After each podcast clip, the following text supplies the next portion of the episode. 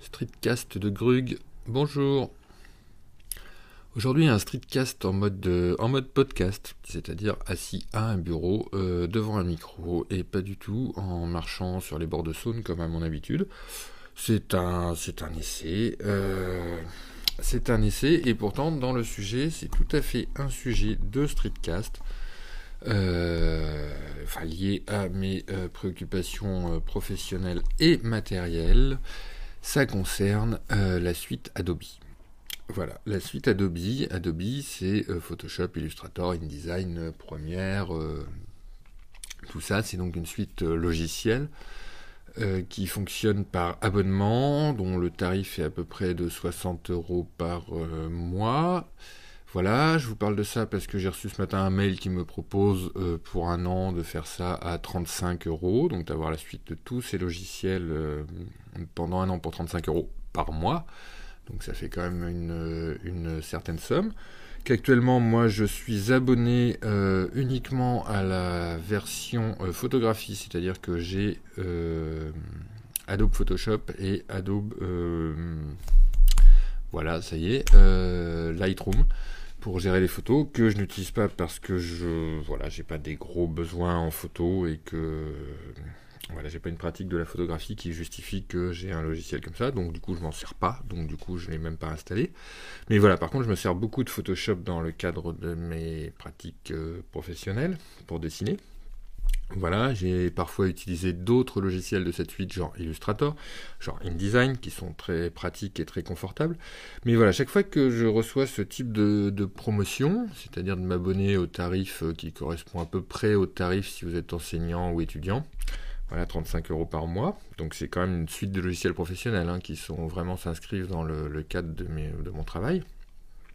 Mais chaque fois, euh, j'ai cette petite hésitation qui pointe en me disant euh, eh ben allez, si je sautais le pas, peut-être que du coup je réutiliserai un peu plus Illustrator, peut-être que je m'embêterai pas à chaque fois qu'il y a un fichier InDesign à demander à quelqu'un de me l'ouvrir ou de m'en faire un PDF, voire euh, ça me permettrait par exemple dans le cadre de mes activités au sein de l'épicerie séquentielle dont j'ai déjà parlé dans un épisode, qui est une, maison d'édition lyonnaise collaborative. Ça me permettrait par exemple d'intégrer le groupe Print en utilisant InDesign vu qu'on fait tout ça sous InDesign. Bref, je me dis pourquoi pas, ça me permettrait aussi de faire un peu plus de graphisme peut-être. Voilà, et après, après me dire tiens allez vas-y, pour un an on peut essayer. Euh, ça remplacerait quasiment, euh, effectivement, c'est une suite qui couvre quasiment tous les besoins que je pourrais avoir. Et en même temps, j'ai d'autres logiciels et d'autres alternatives. Par exemple, sur la partie mise en page, euh, il y a quelques mois, j'ai fait des interventions scolaires. Du coup, j'ai utilisé le logiciel libre Scribus qui fait quand même, il faut le dire, exactement la même chose qu'InDesign. Alors évidemment avec des, des points de confort un petit peu en moins. Euh, qui est un petit peu une version bêta éternelle. À propos de version bêta, il y a aussi Affinity. Affinity, c'est une, une, entreprise qui propose, enfin, une, oui, voilà, il y a un éditeur de logiciels qui propose Affinity Designer, Affinity Photo. Donc Affinity Photo, ça sera un équivalent de Photoshop. Affinity Designer, ça sera un équivalent d'Illustrator, mais c'est un, peu plus imbriqué que ça. En fait, on peut éditer des photos dans Affinity. Voilà, c'est un peu plus euh, un peu plus imbriqué que ça, et qui a une version bêta d'un logiciel qui est très bien, qui serait Affinity, euh, alors Photo Designer, euh, flûte, j'ai pas noté, Affinity Publisher, voilà, qui serait donc un équivalent d'InDesign, et dont j'ai essayé la, la version bêta, et qui me paraît vraiment, vraiment très très bien. Alors après, il faut regarder au niveau des profils colorimétriques et de tous les tous les points qui concernent la transmission des fichiers à l'imprimeur, mais euh, bien vérifier tout ça. Mais sinon, je trouve ça d'un confort, du coup, là, supérieur même à InDesign, pour l'instant, en l'état. Euh, voilà, donc la question, euh, la question se pose régulièrement et se pose régulièrement aux gens dans mon, dans mon métier. Voilà, donc moi je sais que par exemple j'ai quand je dessine, j'utilise Clip Studio Paint, donc il y a un logiciel de dessin qui pourrait remplacer Photoshop quasiment. Mais Photoshop, c'est pour moi le. Euh, c'est pour moi un petit peu le maître étalon, euh, c'est-à-dire que quand j'ai une image, euh, voilà, pour vérifier si elle est bien, si elle n'est pas floue, si j'ai les bons formats, si j'ai les bons trucs colorimétriques, J'utilise Photoshop, ça fait des années que, que, voilà, il y a une force de l'habitude. Il y a une, il voilà, c'est le logiciel qu'on utilise, que j'utilise, mais qu'on utilise même euh, comme référence. Je vois tous les, tous les gens que je connais qui travaillent dans le domaine de l'illustration, de la bande dessinée, ont au minimum, même s'ils sont très peu informatisés, etc., ils ont au minimum Photoshop.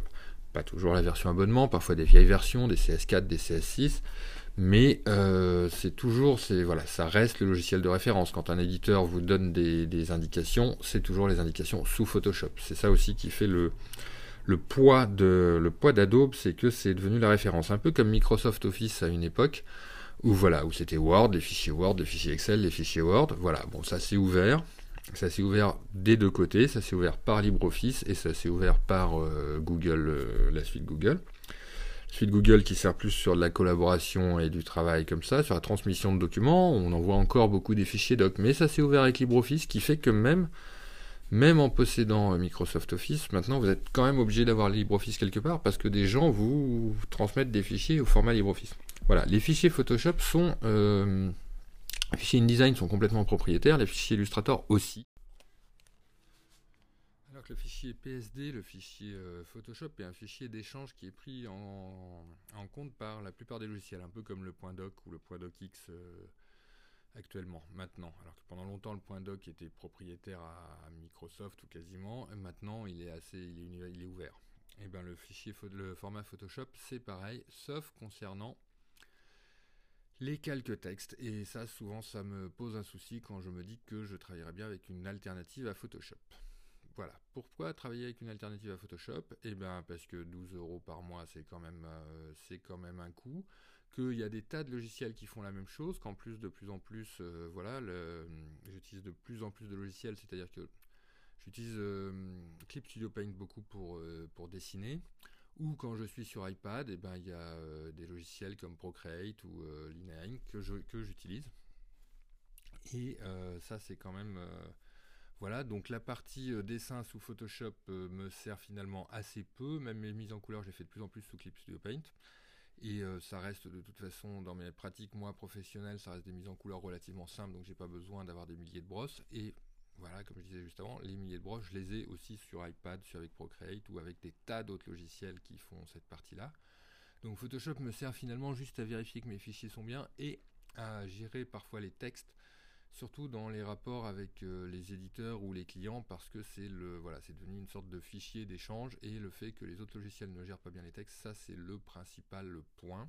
Voilà. Après euh, Photoshop gère le CMJN ce que font pas tous les autres logiciels. La plupart euh, ne le font pas mais en général c'est pas très c'est pas très embêtant. Et l'autre point sur Photoshop c'est que eh ben, des années de pratique des années de connaissances jusqu'à dans des recoins cachés des années d'échange de pratiques avec les autres parce que c'est le logiciel de base que tout le monde a.